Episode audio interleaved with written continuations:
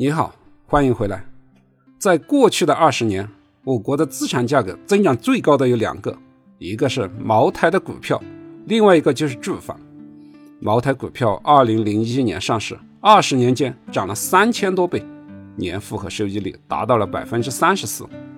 因为股票市场的特殊性，这个老百姓就很少有能通过买股票赚到大钱的，而房子就不同了。它跟咱们老百姓比较相关，大部分家庭都通过买房实现了家庭财富的增长，炒房者更是轻松地实现了财务自由。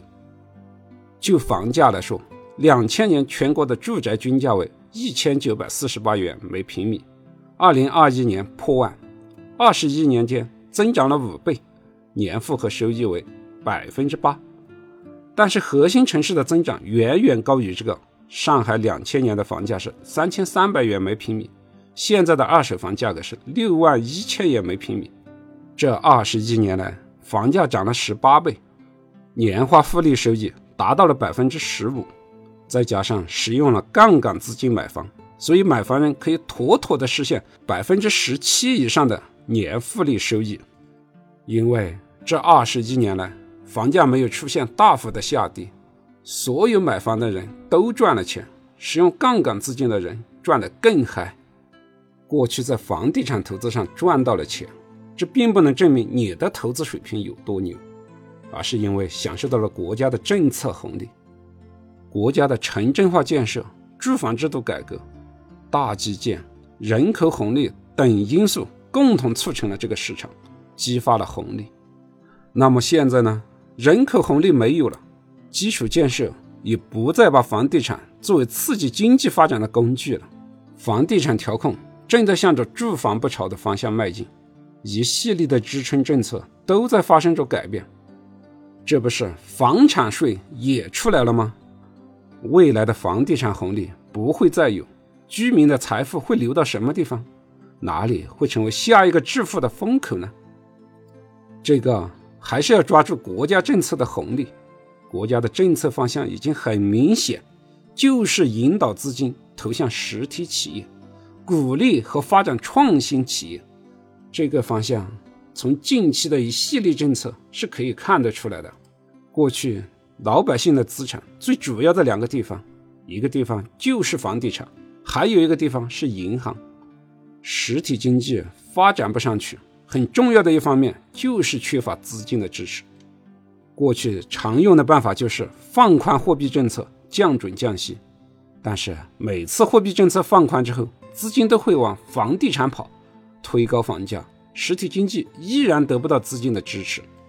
所以今年采取的都是定向降准，针对中小微企业进行定向的降准降息，但是年初却又爆出了深圳用经营贷违规进行炒房。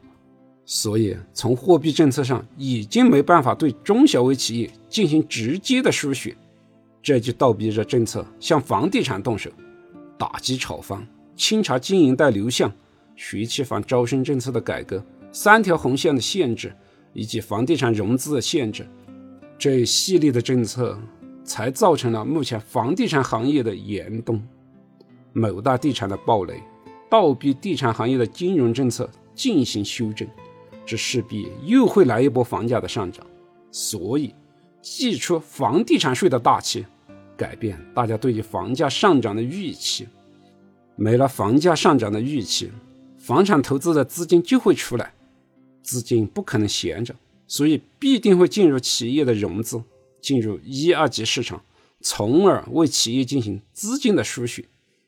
所以，未来股票类权益市场。会成为资金和政策推动的下一个风口。再说一下，咱老百姓存在银行里面的资金，一方面定期存款利率不断的下行，存款势必跑输通胀。过往的方式都是购买银行理财产品，收益可以高一些。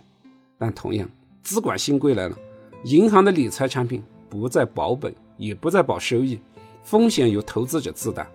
这一下，银行的这部分理财资金也活了。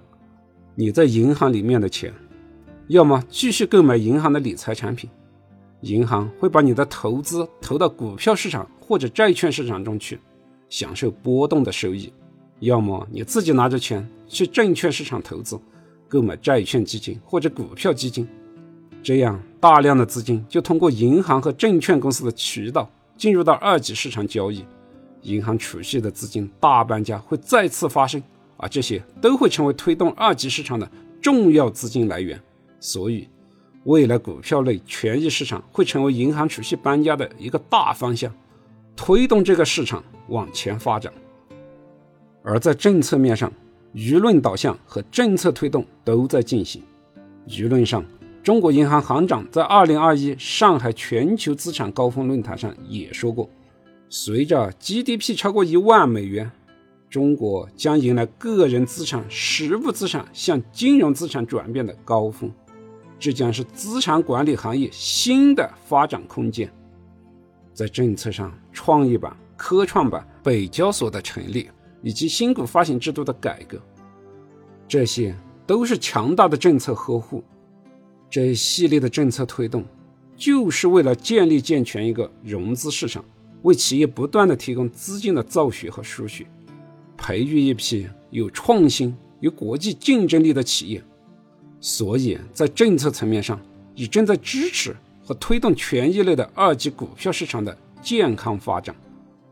过去，房子是用来炒的，股票是用来住的。未来可以真正实现，房子是用来住的，股票是不是用来炒的，我也不知道。但人无股权不富的时代已经来临，要实现你的个人家庭资产快速增值。就看你能不能接得住这波政策红利了。当然，股票市场有其特殊性，不会像过去的住房一样只涨不跌。这是一个有门槛的投资市场，茅台可以实现三千倍的涨幅，但是你买茅台的股票却不一定能赚到钱。所以，我们还需要加强学习，学会如何在权益类市场中赚到钱。顺思财宝的财务自由之路会一直陪伴着你，学习理财知识，掌握正确的投资方法。投资路上，我们一起成长。欢迎点击订阅，及时获取更新的信息。感谢您的聆听，顺思财宝，下期再见。